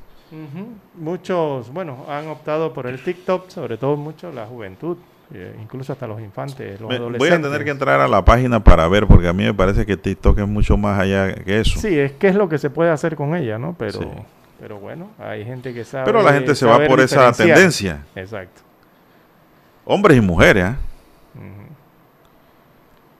Y es la nueva modalidad, Lara. Yo ahora con las redes sociales abiertas eh, se ha perdido mucho el pudor en el ser humano, para hablar en términos generales. Son las 6.58 minutos en su noticiero Megesterio, el primero con las últimas. Dígame usted, ¿qué más hay en el plano internacional? Bueno, en los Estados Unidos, eh, Dicen los seguidores de Donald Trump que ellos van a andar sin mascarilla. sí, ¿Y esto que es para asustar a los de Biden? eh, no sé, no sé en qué estarán asustando, pero eh, lo más Como le dio reciente. resultado, eh, que Trump asustó a Biden con eso de que tenía COVID, se le quitó y que quería ir a debate, pero sin mascarilla. Mm, la utilizó para. Y Por Biden eso- dijo, vamos, vamos entonces por virtual, pues. Entonces Trump no quiere. Mm. Entonces, ¿se acuerda cuando yo le preguntaba aquí, ¿será que habrá un segundo debate? Y mire usted lo que ha pasado. ¿no? A lo mejor no hay ninguno más. sí. Después de aquel Pero primer 12 puntos. Debate, ¿no? 12 puntos le adelanta Biden. Hoy a los Trump. principales medios de comunicación de los Estados Unidos están difundiendo sondeos que arrojan precisamente lo que usted señala, don Juan de Dios, un 12% de ventaja eh, a Biden sobre Trump en las próximas elecciones. Así que Biden está por arriba. Según las consultas que han sido realizadas para este mes de octubre, en las encuestadoras allá en los Estados Unidos. Y entre los temas más importantes para definir eh, su opción, el 29% de los electores encuestados citó la economía, seguido por el manejo del coronavirus. Y ahí es donde parece que Trump tiene falencias eh, frente al electorado. Ah, Una cosa es ver el electorado y otra cosa también es ver a los electores, que nada más son 538. Vamos a hacer una pequeña pausa y regresamos. Esta es Omega Estéreo. Desde Washington, vía satélite y para Omega Estéreo de Panamá, presentamos Buenos Días, América. Buenos días, América. Vía satélite. Desde Washington.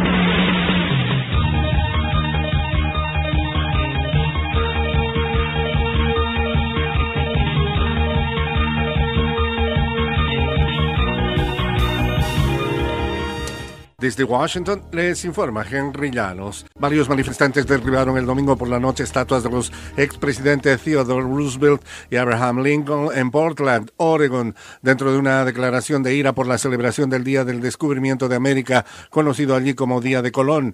Los organizadores convocaron a un día de ira de los pueblos indígenas en respuesta al feriado federal que lleva el nombre del explorador italiano del siglo XV, Cristóbal Colón, una figura controvertida que según los indígenas desencadenó siglos de genocidio contra la población indígena de las Américas. El eh, presidente Donald Trump realizará hoy en Florida su primer acto de campaña desde que dio positivo al COVID-19. Nos informa Luis Alberto Facal. El presidente Donald Trump regresa a la campaña electoral el lunes, comenzando un periodo de tres semanas hacia las elecciones del 3 de noviembre con un mitin en el crucial estado de Florida. El evento en un aeropuerto en Sanford, Florida, será el primer mitin de campaña de Trump desde que reveló el 2 de octubre que dio positivo a COVID-19. Vencí este loco y horrible virus de China, dijo el mandatario en una entrevista telefónica en el programa Sunday Morning Future de Fox News. Luis Alberto Facal, Voz de América, Washington. Y el día después de que el huracán Delta azotara el sur del ya afectado estado de Luisiana, los habitantes comenzaron de nuevo a la rutina, esquivar coches volcados, cruzar zonas con agua hasta las rodillas para llegar a casas inundadas, con techos estropeados y sin electricidad, y prometiendo reconstruir tras la tormenta. Delta tocó tierra el viernes en la noche cerca de la localidad costera de Creole, en Luisiana, con vientos máximos de 155 kilómetros por hora.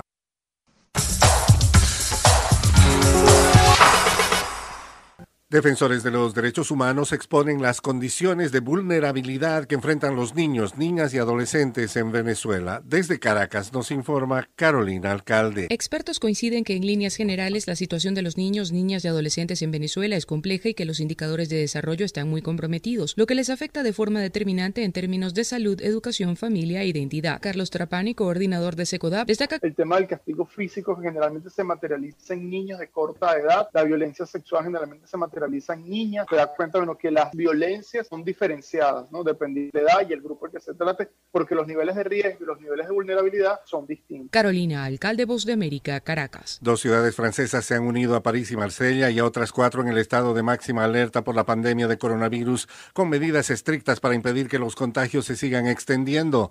La prefectura de Montpellier, en el sur, anunció un estatus de máxima alerta para la ciudad a partir del el martes. Bajo ese nivel de alerta, los bares y cafés cierran y se ordenan otras medidas severas.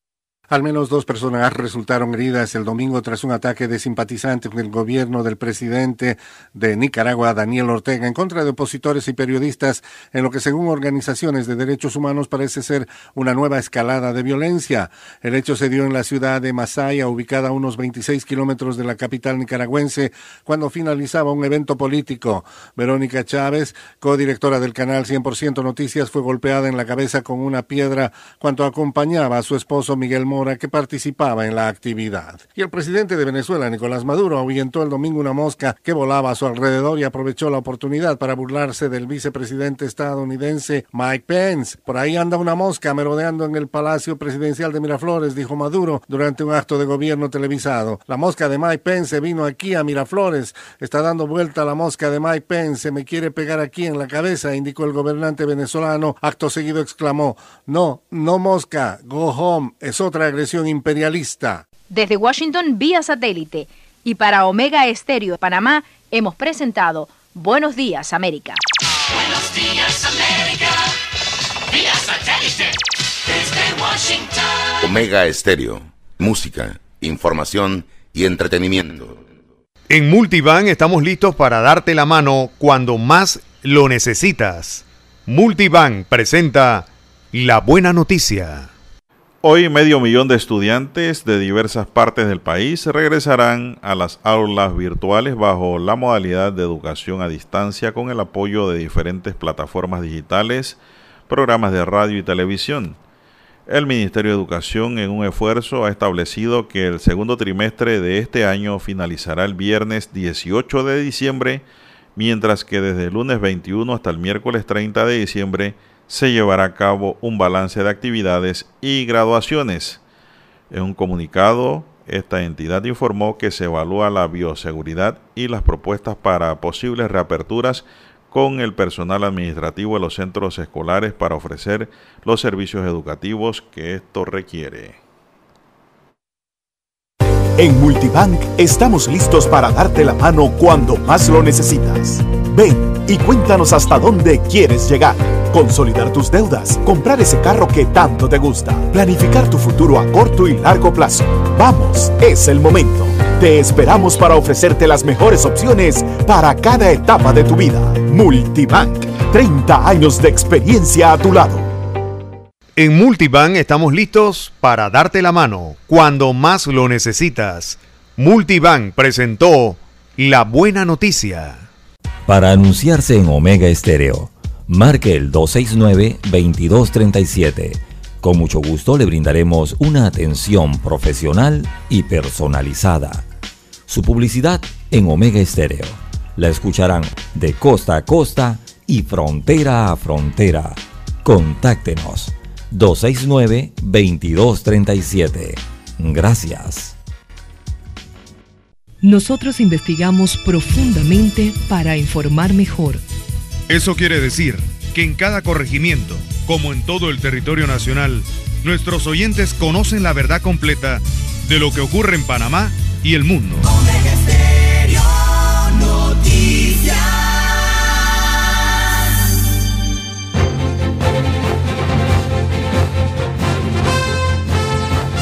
Bien, son las 7, 7 minutos. Buenos días, Panamá. Están en sintonía de Omega Estéreo, cubriendo todo el país.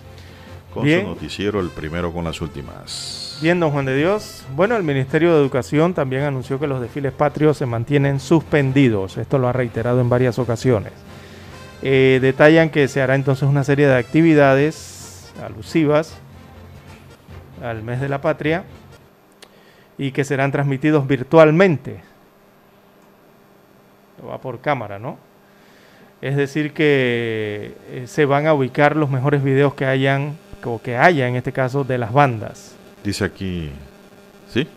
Así que no habrá desfiles. No, no, eso no. Saludo a la bandera, excepto actividades protocolares que se dan desde la presidencia de la República.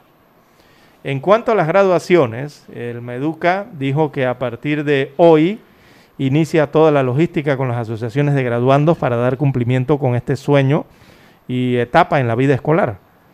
Así que las graduaciones no deben involucrar, según el Meduca, gastos que no estaban incluidos por los padres de familia, por las escuelas y por las organizaciones estudiantiles de graduando. O sea, nada de eso de don Juan de Dios, nada de derroche, ¿verdad? Eh, en las graduaciones. Es básicamente lo que está diciendo el Ministerio de Educación.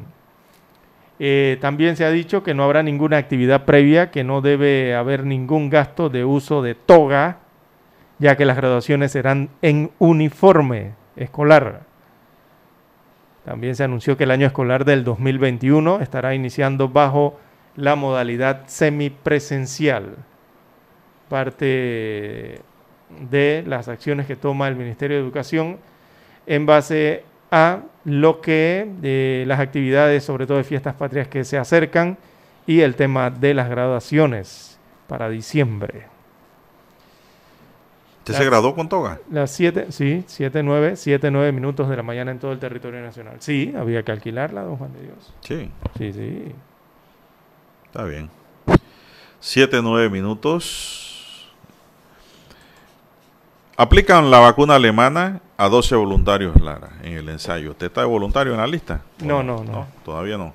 No, no, es que no. es que El tampoco. consorcio de Es que no quiero investigación de vacunas COVID-19 Panamá, integrado por el Centro de Investigación eh, Cevaxin y el Instituto de Investigaciones Científicas y Servicios de Alta Tecnología, comenzó el pasado 30 de septiembre el ensayo clínico fase 2 de la vacuna alemana en la empresa CureVac y hasta la fecha 12 voluntarios, 7 hombres y 5 mujeres han recibido la inmunización. Rodrigo de Antonio, director del Centro de Investigación de Vacunas de Panamá, indicó que durante la primera semana se aplicó la vacuna a los voluntarios de 18 a 59 años y la semana pasada a mayores de 60 años. Las reacciones que han presentado las personas están dentro de los límites normales, dijo el médico. Antes de ser inoculados, los voluntarios deben firmar un consentimiento informativo y someterse a exámenes clínicos incluyendo un electrocardiograma para crear su historia médico en su historial médico en el que deben precisar las enfermedades previas y crónicas que padecen y las medicinas que toman. Además, les realiza una prueba física e hisopado COVID-19 para que quede establecido que al ingresar al estudio no tienen la enfermedad. Ni los participantes ni el personal conoce cuál es la vacuna que van a recibir, ya que por cada 11 participantes, 10 reciben la dosis correspondiente al ensayo y una la vacuna activa de control. Exacto. Es como una ruleta rusa. Exactamente. O sea que hay 10 que, que pueden ser contagiados por COVID porque no tienen la vacuna. Respecto a los resultados preliminares, Xavier Sanyones, investigador jefe del estudio, explicó que todo se está haciendo a tiempo real. Puede pasar a fase 3 sin acabar la fase 2, la cual demora 13 meses. Bueno, yo me imagino que Sanyones es el primero que se vacunó, ¿no? Suponemos. Yo supongo. Sí. Adelantó que en noviembre podrán tener resultados de la primera dosis y en diciembre de las dos dosis. Entre los participantes mayores de 60 años está el científico panameño Eduardo Ortega Barría, quien recibió la primera dosis el 7 de octubre y no ha presentado efectos secundarios o cambios en su edad, perdón, en su estado de salud. Sí, e- él es el primer adulto mayor de superior a los 60 años de edad y que se aplicó la vacuna aquí en Panamá, eh, el doctor Ortega, ¿no? Un médico, Sí, es un médico. científico. Sí, sí, sí.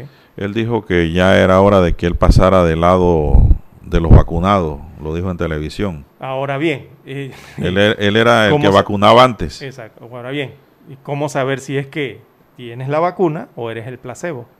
Bueno. El propio Ortega. Barría explicó que el estudio demora 13 meses y que en los primeros días se evalúan posibles efectos en el área del cuerpo donde fue colocada la inyección con la vacuna.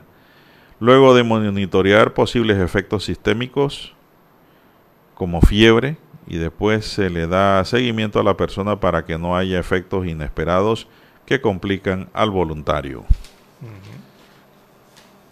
Bueno, eso es lo que se está haciendo en Panamá, Lara, pero ya hay otras vacunas más avanzadas, ¿no? Eh, bueno, la ¿Y a quién le vamos a comprar Eh, con no, esos es 21 que no- millones? Es que yo no sé, no sabemos, porque estos son estudios que se están realizando y hasta el día de hoy, que yo conozca, el gobierno no ha tomado una decisión en cuanto a cuál vacuna eh, va a adquirir el Estado panameño. Y todavía esa decisión no se puede tomar porque todavía no hay una vacuna firme. Ninguna está en firme todavía. No han probado su eficacia, no han probado su seguridad, por lo menos no han llegado hasta, hasta ese momento, ¿no? Hasta ese momento del estudio de cada vacuna. 7.13 minutos, dice un oyente que me escribe el 7356, dice, a la mesa Volcancito está a 6 millas náuticas de Colón y no a 300 millas, Lara, no sé. ¿Y si de dónde saca algo. eso de 300 millas el amigo oyente? Así que, usted o yo lo dijimos, yo no me recuerdo. Eh, no, no, no. eh, Pero si es que los desaparecidos eh, pasaron o iban en dirección hacia el, el sector este que señala de Volcán, Volcancito, en dirección a Piña, que está a 30 millas náuticas del lugar de donde salieron. No es que iban para Volcancito. El destino era otro, era más Dice allá. oyente- Pero salieron en dirección hacia ese sector Bueno, Lara. donde se ubica Volcancito. Dice el oyente, lo dijo Lara. Sí, ya, Aquí ya, dice, ok, bueno, déjame yo- yo, la verdad es que no me recuerdo si yo lo dije. Bueno, pues eh, Pero dice que fue usted. Sí, vamos a revisar inmediatamente. llevé la no- información, la fuente es suya. Para, para decirle exactamente qué pasó. Porque que yo recuerde, eh, decía Piña a 300 kilo- millas náuticas del lugar de donde zarparon, que era el destino final. Lara dijo y soy testigo, me atrevo a apostar, dice. Bueno, vamos a apostar, pues. Así como hay emprendedores, dice, en distintos negocios, la plataforma TikTok ofrece a los nuevos bloggers una manera de dar a conocer talentos, productos, etcétera. De esta manera dinámica, adicionalmente pueden remunerar cierta cantidad de dinero dependiendo del nivel de audiencia que se tenga, dice aquí el oyente 4623. Ajá. Otro dice acá del 80 7810, sí, Lara lo dijo, yo soy testigo. Bueno, aquí está el texto. Los tripulantes se fueron de pesca con dirección hacia Volcancito. Ajá. Iban hacia Piña a 30 millas náuticas. Hacia Piña, 30 millas náuticas en la tarde de ayer. Ah, bueno. Pero las 30 millas náuticas en dirección hacia su destino final tienen que pasar por Volcancito. Salieron en dirección hacia ese O sea que pasan las seis millas que dice el oyente. Claro. Más adelante ellos Puede iban. ser, sí. Ah, bueno, Pero entonces. su destino final era queda 30 absuelto, pues. millas en Piña. Queda absuelto bajo ese incidente Bueno. que ha interpuesto usted ante la Entonces, audiencia. ¿gané la apuesta o no? ¿Qué fue lo No, que no ganó el caso, no la Ah, apuesta. bueno, está bien. Entonces dejémoslo así. pues. Ya, listo. Vamos a la pausa, Daniel, y volvemos.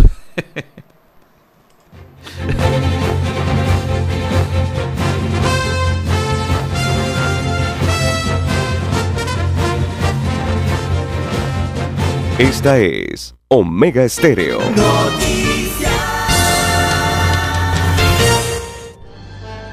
Omega Estéreo presenta el reportaje internacional vía satélite desde Washington.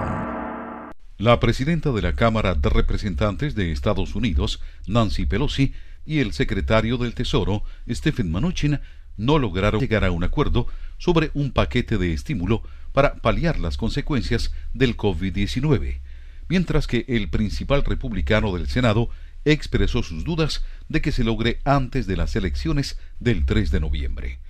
Mnuchin presentó una nueva propuesta en una conversación telefónica de 30 minutos, pero el asesor de Pelosi, Drew Hamill, dijo que no era un plan amplio para contener los efectos de la pandemia.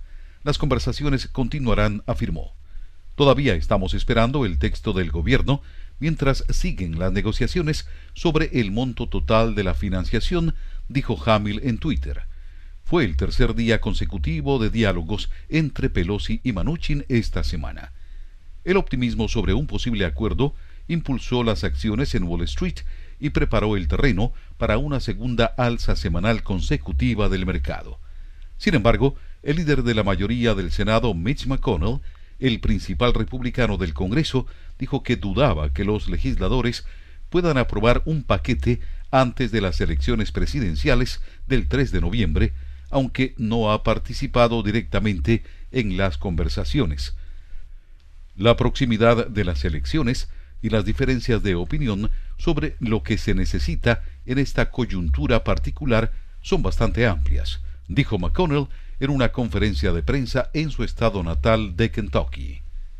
Tony Cano, Voz de América, Washington.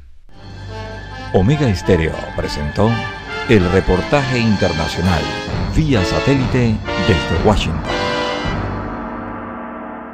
Para anunciarse en Omega Estéreo, marque el 269-2237. Con mucho gusto le brindaremos una atención profesional y personalizada. Su publicidad en Omega Estéreo. La escucharán de costa a costa y frontera a frontera. Contáctenos 269-2237. Gracias. Omega Estéreo Noticias.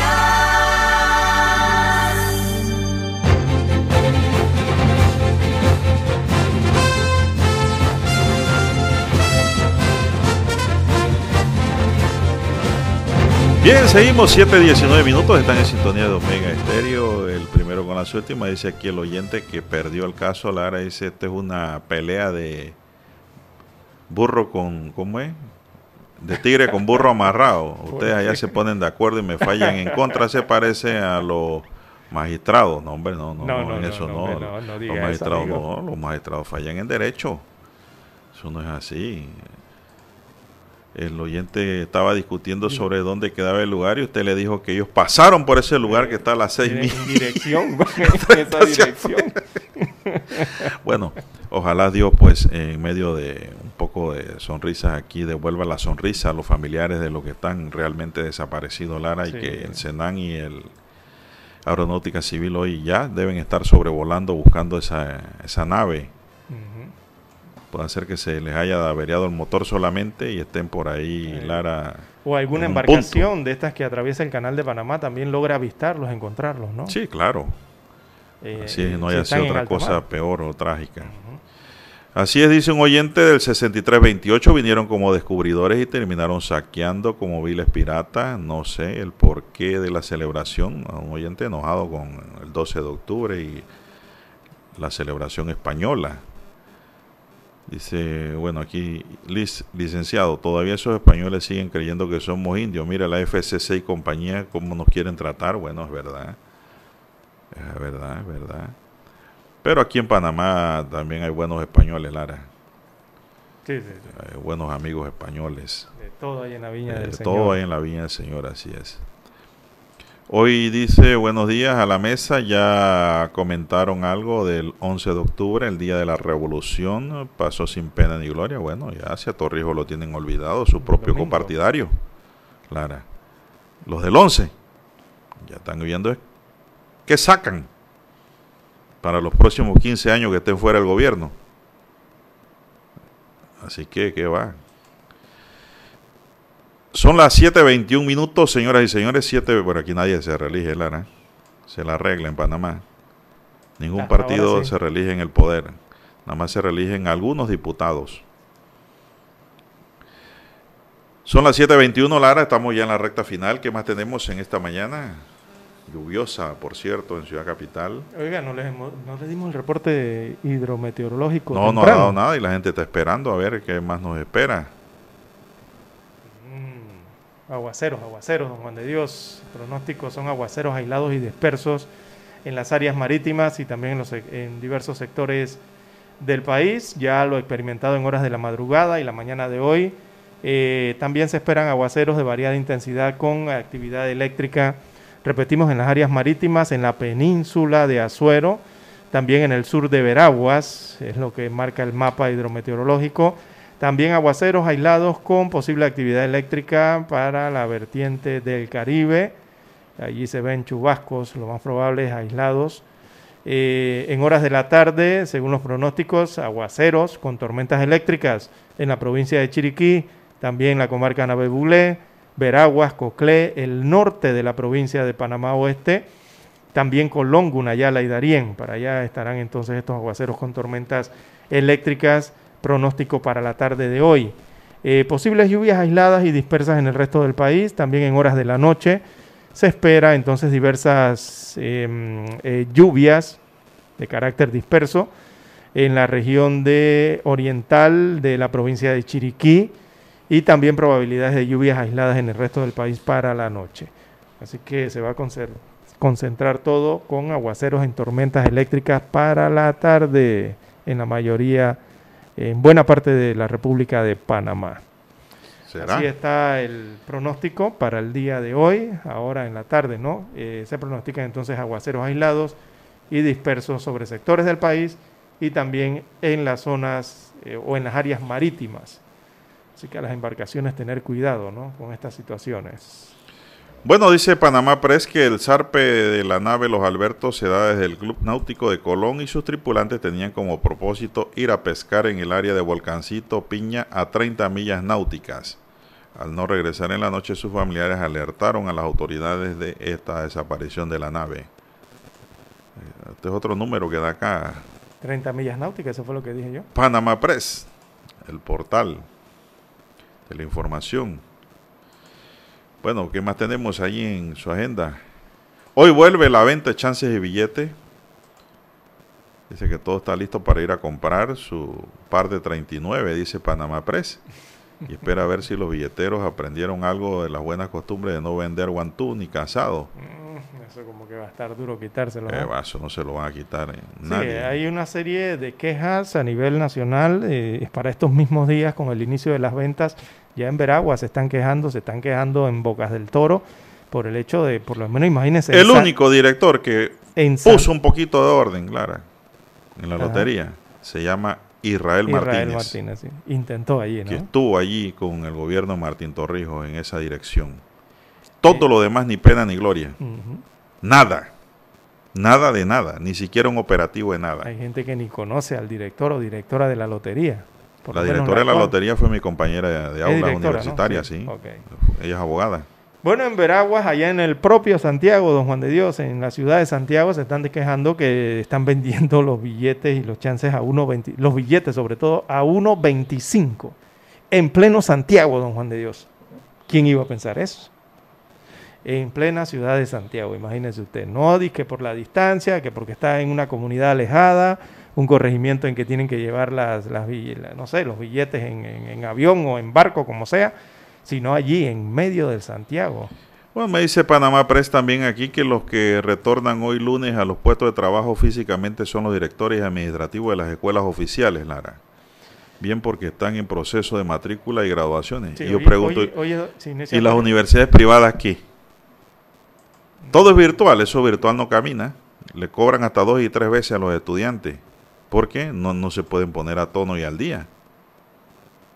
Es un problema que hay ahora mismo.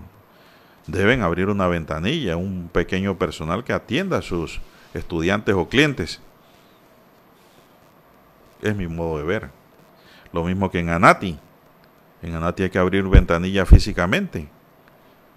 Hay personas que no manejan lo virtual y ahí ahora todo es virtual. Eh, bueno, recordemos que ya venía el proceso de El Estado necesita ingresos. El gobierno sobre todo como administrador. de educación, ¿no? En, el- en cuanto al tema del calendario escolar, eh, para el 2021 el periodo de inscripción inició la semana pasada para esto del kinder, el pre-kinder, ¿no? Y el primer grado eh, arranca hoy. Eh, los seis, deben tener los seis años cumplidos los niños, ¿ah? Al 22 de marzo del 2021 para poder accesar entonces a lo que es la inscripción de primer ingreso eh, para primeros grados, que eh, arranca a partir de hoy. Se, está utilizando por el Ministerio de Educación mucho el tema de la línea WhatsApp y también las páginas electrónicas para, eh, para realizar lo que será este proceso de matrícula que, bueno, va a estar muy accidentado por el tema del COVID-19. Así que hoy también continúa ese proceso dentro del calendario escolar 2021. Ya vendrá para el 19 de octubre entonces las inscripciones de estudiantes de nuevos ingresos eh, a otros colegios, que muchos van a estar emigrando de las escuelas privadas hacia los colegios públicos. Eso va Por a necesidad, Por Lara. necesidad, exactamente. Porque la situación económica realmente no es la mejor. 19 de octubre, eh, arranca esa parte y después vendrá la premedia, ¿no? Y los particulares y extranjeros, que ya serán dejados para el tema del mes de noviembre, los particulares y extranjeros en este caso. Bueno, los trabajadores del canal hoy marchan a la presidencia. Y, y, bueno, sí, antes de ir con eso, don Juan de Dios, No, si ya estamos terminando, es un resumen. Rapidito allí, con, para salir de educación, los colegios privados están solicitando o reclamando o pidiendo un subsidio de unos 80 millones de dólares al gobierno central eh, para mantener eh, para mantenerse activos como colegios particulares. Muchos han señalado que pueden eh, suspender sus plataformas virtuales de enseñanza por el tema de los pagos. Bueno, diversas organizaciones obreras y sindicatos del Canal de Panamá convocaron a sus bases a una marcha hacia la presidencia de la República para este miércoles 14 de octubre. Yo dije que hoy no es el miércoles 14 de octubre, tras denunciar abusos y violaciones de los derechos humanos por parte de la entidad canalera. Los sindicatos van a la marcha, los que laboran en el canal. Bien, se nos acabó el tiempo, señoras y señores. Daniel Arauz nos acompañó en el tablero de controles y en la mesa informativa les acompañamos. César Lara. Y Juan de Dios Hernández Sanjur. Gracias, señoras y señores. Ya viene Infoanálisis.